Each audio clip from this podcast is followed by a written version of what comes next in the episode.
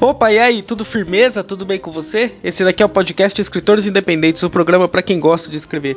Hoje eu vou entrevistar a outra pessoa que apresenta esse programa. É uma pessoa que eu não sou muito fã, mas é assim, um dos únicos apresentadores deste programa que ainda não foi entrevistado. É, sou eu. Vou falar um pouco sobre o que eu faço, sobre como eu comecei, sobre por que, que eu escrevo, por que, que eu criei o podcast Escritores Independentes. É, eu vou falar para você também uma coisa muito importante, aí você já viu no título do programa, que é trabalho, como que é trabalhar com a escrita, como é que você consegue trabalhar com a escrita e por que o trabalho não é o trabalho. Parafraseando Cris Dias do Boa Noite Internet, eu até copiei a capinha dele hoje coloquei aí de propósito. Eu ouvi ele falar essa frase no episódio do Braincast, mas enfim, fica aí, eu vou rolar a vinheta, você já vai entender tudo isso, você vai entender como se tornar uma pessoa que pode ganhar dinheiro escrevendo. Sim, você quer ganhar dinheiro escrevendo? Vou te ensinar, vou te ensinar de verdade. Só que você vai entender que o trabalho não é o trabalho, fica aí.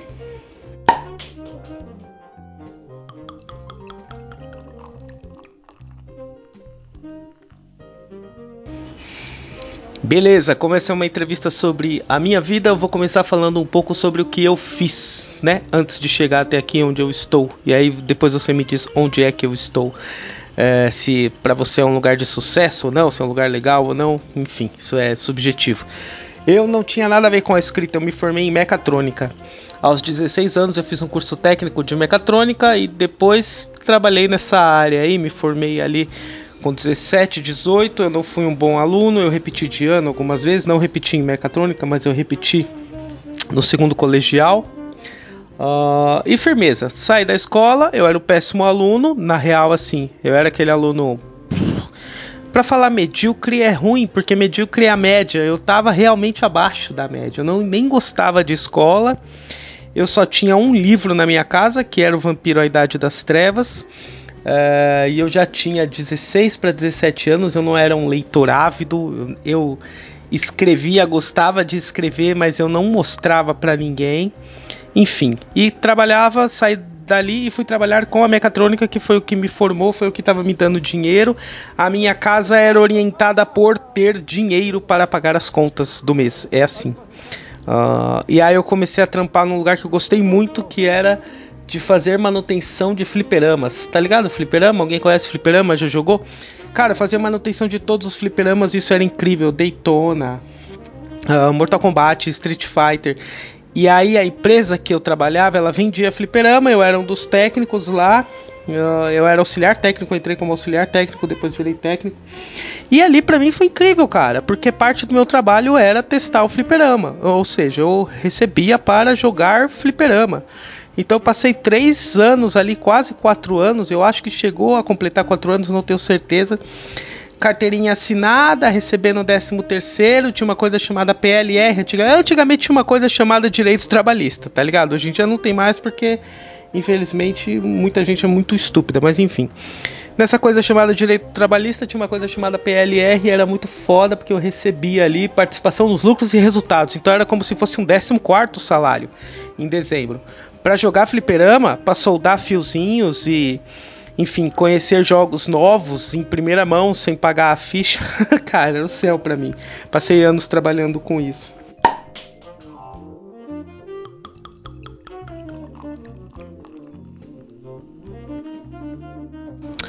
Nesse período eu ainda estava jogando RPG. Eu conheci o RPG ali com 14, 15 anos. Eu gostava muito da revista Dragão Brasil, mas eu não tinha muita grana para comprar a revista Dragão Brasil. Então eu juntei a grana e comprei realmente o Vampiro Idade das Trevas. A Dragão Brasil eu lia uma assim, a cada 3, 4 meses, quando sobrava ali uma graninha para comprar uma Dragão Brasil, quando de repente eu descolava uma Dragão Brasil de algum outro jeito, achava na rua. É, tinha muito isso também. Antigamente as pessoas compravam muita revista, assinavam muita revista. Então você real achava revista na rua, assim. No bairro que eu morava era um bairro até legal, um bairro uh, bonzinho aqui em São Paulo. E aí os vizinhos uh, tinham o costume de jogar a revista antiga fora. E assim eu adquiri um certo gosto e uma certa sorte de achar dragões na Brasil na rua. E isso não é mentira. Muito bem, RPG, consertando fliperamas e escrevendo muito de vez em quando. Aí ali com os 23, 24, realmente me deu um estalo assim de falar, putz, cara, eu acho que eu gosto mais desse lance de contar histórias, de absorver histórias. Eu já começava a prestar atenção nas histórias dos jogos as minhas amizades já me influenciavam mais nesse sentido, graças ao RPG, lógico, e acho que eu vou falar isso sempre, várias e várias vezes. E ali com 24 anos eu tomei a decisão, assim eu pensei, eu vou me tornar um cineasta. que firmeza, o cara quer ser cineasta no Brasil. Beleza, vamos trocar ideia sobre isso também.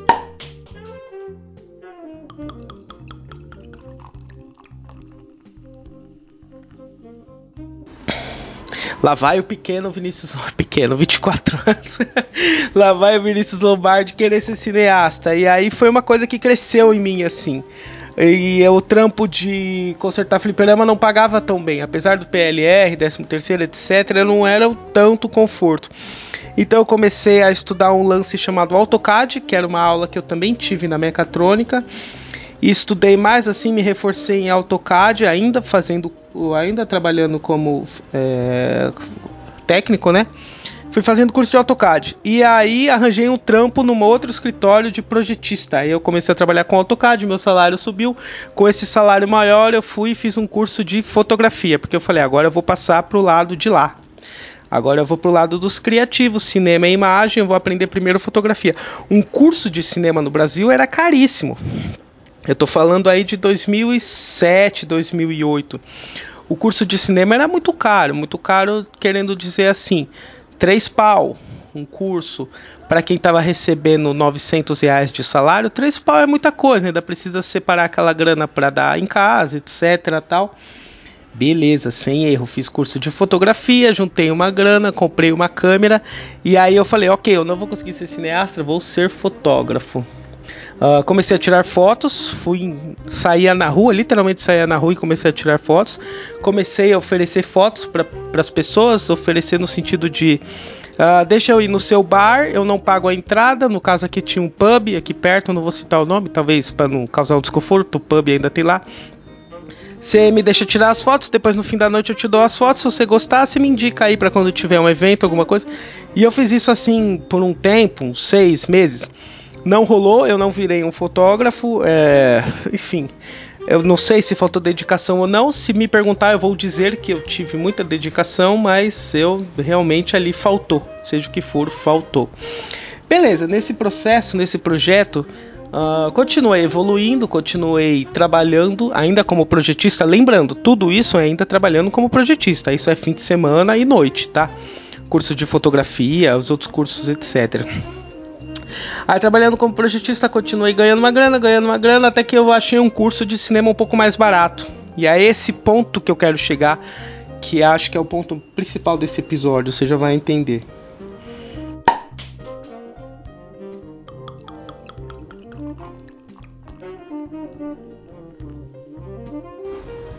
Achei um curso de cinema legal. Não vou citar o nome da escola também, porque também, enfim. Mas achei um curso de cinema firmeza consegui fazer. Entrei, paguei ele à vista, era um curso legal, um semestre inteiro, cinema focadão assim todos os dias. O nome do curso era o curso intensivo de cinema. Então, assim, eram quatro horas por dia, todos os dias. Eu ia trabalhar como projetista, saía do, do trampo de projetista e ia pro, pro curso de cinema, mas assim, a felizão, felizão da vida. Aí lá eu tive aula de direção, de roteiro, de atuação, de fotografia, de cara, de tudo, tudo, mixagem de som, de produção audiovisual. Foi um curso assim que abriu a minha mente, aí eu vi como é que é realmente trabalhar no meio criativo e etc. Nisso tudo, eu já tinha adquirido um certo gosto pelos livros, assim, eu já gostava de ler, eu já tinha um Kobo da Livraria Cultura, tava com ele sempre na minha mochila, então eu já tinha virado um leitor, mas assim, não foi uma decisão virar um leitor. E eu acho que é isso que me incomoda um pouco nesse fetichismo por livros que eu vejo hoje em dia, assim, que fica todo mundo, ai, ah, eu leio muito, ai, minha mãe manda eu sair do quarto porque ela fala que eu não tenho amigos, eu só fico aqui lendo. Cara, eu não sei, é verdade isso? É real que é verdade isso? Eu comecei a ler porque eu tava sempre no transporte público, tá ligado? E o meu celular não era bom e eu tinha um Kobo, não foi uma puta decisão virar um leitor. Claro que você pode ter essa puta decisão virar um leitor, mas eu não sei se você deixa realmente de lado suas amizades para ficar em casa lendo um livro, sabe? Assim, enfim, ok. Eu já tinha virado um leitor melhor. Eu tava sempre no transporte público, duas horas para ir, duas horas para voltar, então sempre tinha um livro ali, um Musashi, um Senhor dos Anéis, um Douglas Adams, um. Comecei a ler de tudo. E comecei a estudar cinema. E aí, quanto mais eu estudava, mais eu queria ler. Aí comecei a ler livros sobre cinema. Comecei a ler Mark Cousins, a história do cinema. Li Story, da primeira vez, do Robert McKee, um livro que eu tenho até hoje comecei a ler o livro do Martin Scorsese, aí eu li o livro do Kubrick, aí eu li o livro do Woody Allen, aí eu continuei lendo o livro de cinema, continuei lendo cada vez mais. E aí eu via um filme e falava, ah, esse filme é baseado na história de tal livro, então eu ia ler. Aí eu conheci o Cormac McCarthy, que escreveu Onde os Fracos Não Tem Vez, que assim, tipo, cara, abriu minha mente. Aí, velho, comecei a ler Stephen King, graças a a hoje minha atual esposa, na época ela era minha namorada, ela falou assim: Puxa, você tem que ler esse livro do Stephen King. Eu já tinha lido algumas coisas dele, mas eu não era assim, nossa, caralho, Stephen King.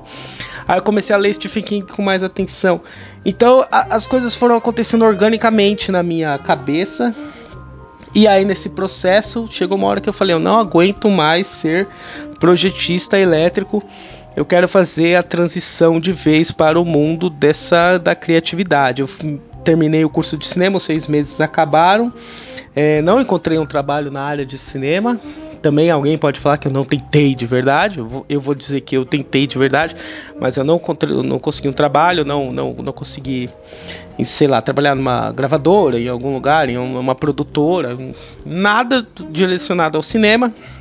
Uh, e aí chegou um momento que eu tava ali sendo projetista, o curso de cinema já tinha acabado, eu tinha vários livros na cabeça, eu já tava escrevendo com uma certa frequência muito maior, ainda não tinha muito costume de postar, mas eu já mandava para todo mundo. E aí um camarada meu falou assim: "Aí, velho, o que, que você vai fazer? Você vai para onde?" E aí eu descobri uma página chamada Cinerama Clube, e agora vou falar até um pouco dela.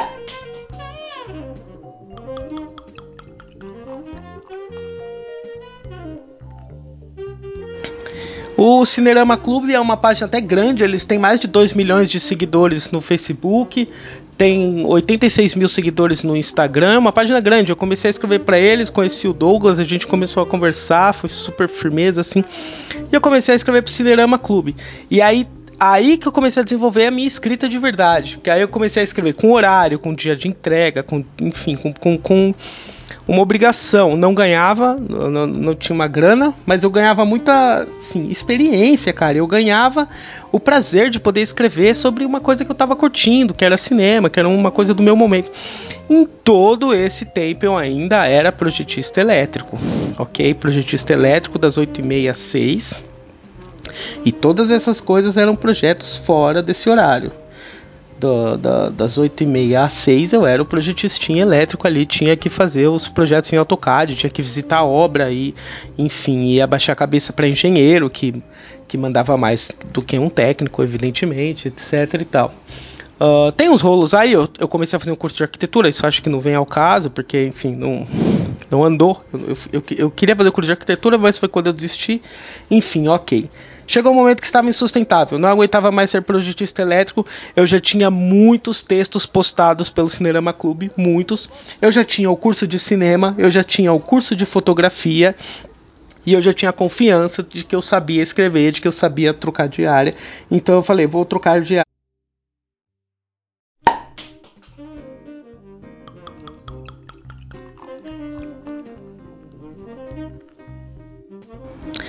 Aí eu fiz os cursos da Rock Content, os cursos gratuitos da Rock Content. Aí eu começo te ensinando como ganhar dinheiro na internet. Você quer ganhar dinheiro na internet?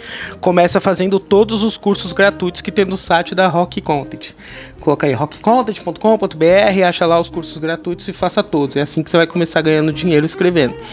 Beleza, fiz os cursos, a saí da empresa de projetista e aí eu comecei a vender artigos na internet. Entrei no site chamado Workana, comecei a vender artigo na internet lá, comecei a oferecer artigo. Artigo sobre o que? Artigo sobre o que o, o cliente queria pagar, sobre caminhão, sobre caixa d'água, sobre como desentupir pia.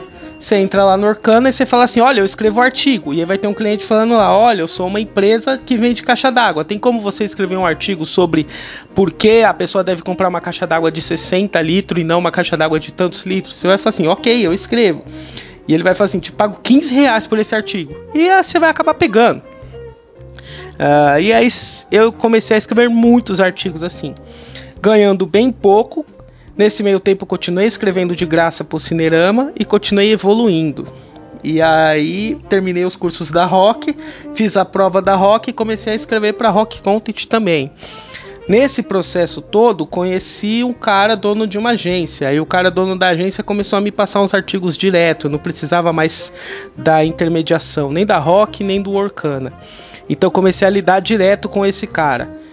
Graças a esse cara, eu conheci uns outros clientes também. Comecei a lidar direto com esses clientes também.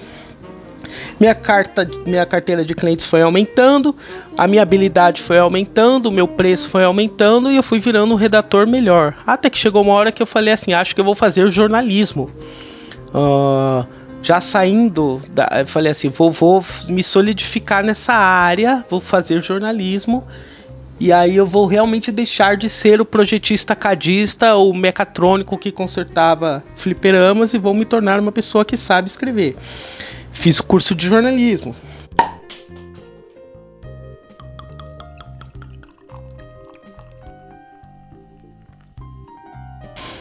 Hoje sou jornalista formado, aí sou redator formado também, porque eu comecei a procurar cursos na área de redator. E aí, por que, que eu tô trazendo tudo isso? Por que, que eu quero falar com você sobre o que o trabalho não é o trabalho? Porque, cara, o trabalho de escrever para ganhar dinheiro não é mágico. Sentar na sua cadeira e escrever seu livro incrível e ele vai ser incrível e todo mundo vai ler e vai achar ele incrível. O trabalho da J.K. Rowling não foi escrever Harry Potter. O trabalho dela foi insistir em vender Harry Potter depois que ele estava escrito. Você entendeu? E foi aprender como mandar um e-mail de apresentação. E foi aprender como participar de uma reunião de negociação de contrato. O meu trabalho como redator não é escrever artigo. Por incrível que pareça, não é. Meu trabalho como redator é conseguir convencer o cliente de que aquele artigo é interessante, é conseguir convencer o cliente do meu preço e é conseguir convencer o, o leitor de que o produto do cliente é bom. O trabalho não é só o trabalho. O trabalho é aprender a mandar um e-mail. O trabalho é aprender como se comportar numa call, que hoje em dia é muito, é muito mais comum ou numa entrevista. O trabalho é aprender como fazer uma ligação. O trabalho é aprender como resolver problemas, porque você vai ter um monte de problema. E aí, assim, vamos supor que você sente para escrever, e aí o seu computador caia na água, e o seu computador quebrou. Cara, o trabalho é conseguir escrever de outro jeito, escrever no celular, escrever à mão e depois passar para um computador novo. O trabalho não é só pensar, que você é bom naquilo, o trabalho é executar aquilo. Se você for no site do Vimeo agora e colocar lá Vinícius Lombardi, vai aparecer um curta que é o meu roteiro. É o meu roteiro, tá lá. Até mais e obrigado pelos filmes. Que é um curta inspirado no livro Até Mais e Obrigado pelos Peixes do Douglas Adams, que é um livro que eu tava gostando bastante na época. Eu gosto muito dos, do Douglas Adams. É, o que eu quero dizer é que assim ter um projeto na sua cabeça não vale nada. Ter uma vontade muito grande de ser alguma coisa não vale nada. O que vale é você pegar a sua câmera, mandar um e-mail pro dono do bar e falar pro dono do bar: Deixa eu fotografar seu bar esse fim de semana e depois eu te mando as fotos. Se você gostar, você me indica. E fazer isso até dar certo, ou até você desistir e for para outra coisa, que é o que aconteceu comigo. É, só ter vontades não vale. Você não tem um projeto se você não tem nada para mostrar. Eu tô falando aqui, eu sou roteirista. Sou roteirista, sou. Tem vídeo meu que o roteiro é meu. Tem vídeos postados que o roteiro foi eu que escrevi. Tem vários, tem esse do Até Mais Obrigado pelos Filmes, mas tem vários de um outro cliente que eu não preciso citar o nome, que é, são vídeos ali de propaganda. Eu sou roteirista por isso.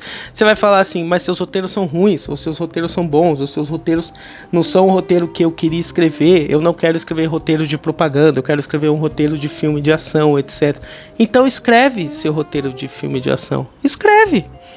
E sai para vender ele. E eu não tô falando isso com sarcasmo, tô falando isso de verdade. Escreve seu filme de ação e vai tentar vender ele. Escreve o seu livro e vai tentar vender ele. Uh, monta seu blog e vai tentar mostrar ele para alguém, tenta, tenta conseguir leitores para seu blog. Faz o seu projeto social aí, sei lá, etc, no seu bairro e tenta achar adeptos para o seu projeto social. Só a sua ideia não vale nada. Só a vontade da sua ideia não vale nada. E outra coisa, quando você for executar a sua ideia, você vai descobrir que o trabalho não é o trabalho. O trabalho do jogador de futebol não é correr os 90 minutos durante a final do campeonato. O trabalho dele é pular cone e desviar de pneu lá durante o treinamento e se alimentar bonitinho nos finais de semana e controlar o peso e controlar, sei lá, índice glicêmico, enfim, sei lá. O trabalho do técnico de futebol não é escalar o time antes do jogo e não é fazer substituição na hora do intervalo. O trabalho dele é observar quem tá bem, quem tá mal nos treinos.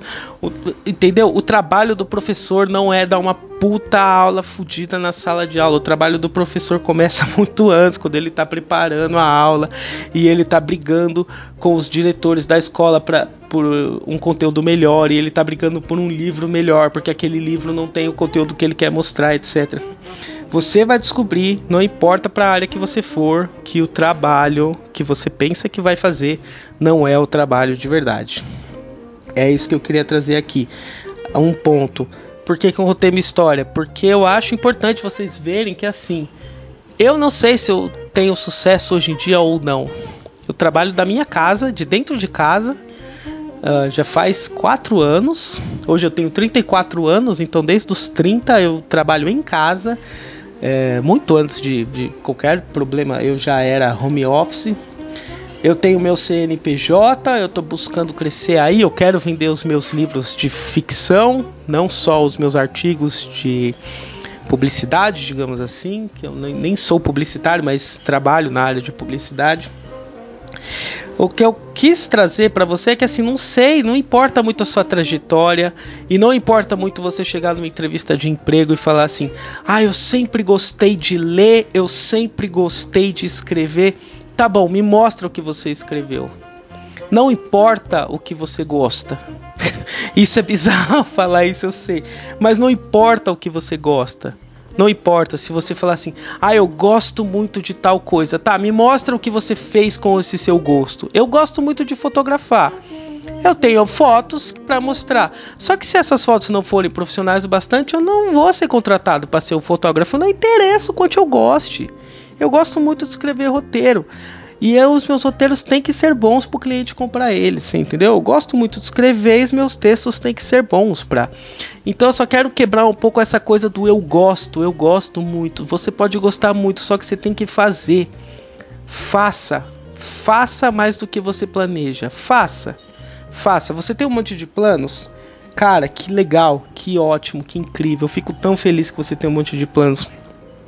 E aí tá chegando uma galera agora para falar com a gente, porque ainda bem o podcast tá crescendo, o podcast tá, tá indo legal. E aí chega um monte de gente para conversar com a gente e fala assim: "Puxa, então eu tenho um plano para um livro, eu tenho um plano para esse projeto, eu quero abrir um blog assim, eu quero abrir um blog assado". E meu, eu não tô aqui para desanimar ninguém. Eu acho por super legal que tem esse monte de plano, só que faça, faça, por favor. Só com o plano a gente não pode te entrevistar. Você querer ter um livro não é a mesma coisa que você ter sentado e escrito um livro. Ah, mas é que eu estudo, eu trabalho, não sei o que. Meu, também trabalhei, estudei e consegui chegar em algum lugar, você entendeu? Então, assim, faça, execute, coloque a mão na massa. Eu prefiro mil vezes os meus textos imperfeitos, os meus vídeos imperfeitos, as minhas fotos imperfeitas, do que o ideal que estaria na minha cabeça não feito. Então, assim, eu tenho quatro livros na Amazon. Se você escrever lá Vinícius Lombardi, você vai ver que eu tenho quatro livros na Amazon. Eu tenho vídeo no Vimeo, tenho um monte de clientes. Eu que eu escrevo para eles, se vocês quiserem, se vocês forem no Trampos e procurar por Vinícius Lombardi no Trampos, vocês vão me achar lá. Vocês vão me achar no Orkana, vocês vão me achar na Rock Content. E assim, vocês vão achar o meu perfil e vão achar um monte de defeito. Ah, se vocês forem no Instagram, vocês vão ver lá Contos Selvagens, tem eu lá, M Vinícius Lombardi, tem eu lá. E todos esses projetos têm defeitos. Todos. Não tem um, eu não tenho um projeto perfeito, ainda bem, fico feliz. Só que eles estão lá. Você entendeu? E você pode olhar e pensar assim: ah, eu faria melhor, ah, o da minha cabeça é melhor o melhor da sua cabeça não vale nada. O que vale é o que está no mundo real. Então é por isso que eu quero finalizar aqui explicando para você assim, como você vai ganhar dinheiro escrevendo. Você consegue ganhar dinheiro escrevendo? Eu escrevo, trabalho em casa, não ganho dinheiro com os meus livros, quero ganhar, mas eu ganho dinheiro com a minha escrita. Como? Fazendo escreva. Eu escrevi para o Cinerama de graça e aí com esses textos que eu escrevi de graça para o Cinerama, eu montei meu portfólio e mandei para empresas e aí de repente eu comecei a escrever por dinheiro e hoje estou escrevendo e estou aqui, cara, e estou batalhando. Eu ganho bem, eu ganho mal, eu não sei, isso também é subjetivo. Eu quero, lógico que eu quero ganhar mais. Eu quero crescer.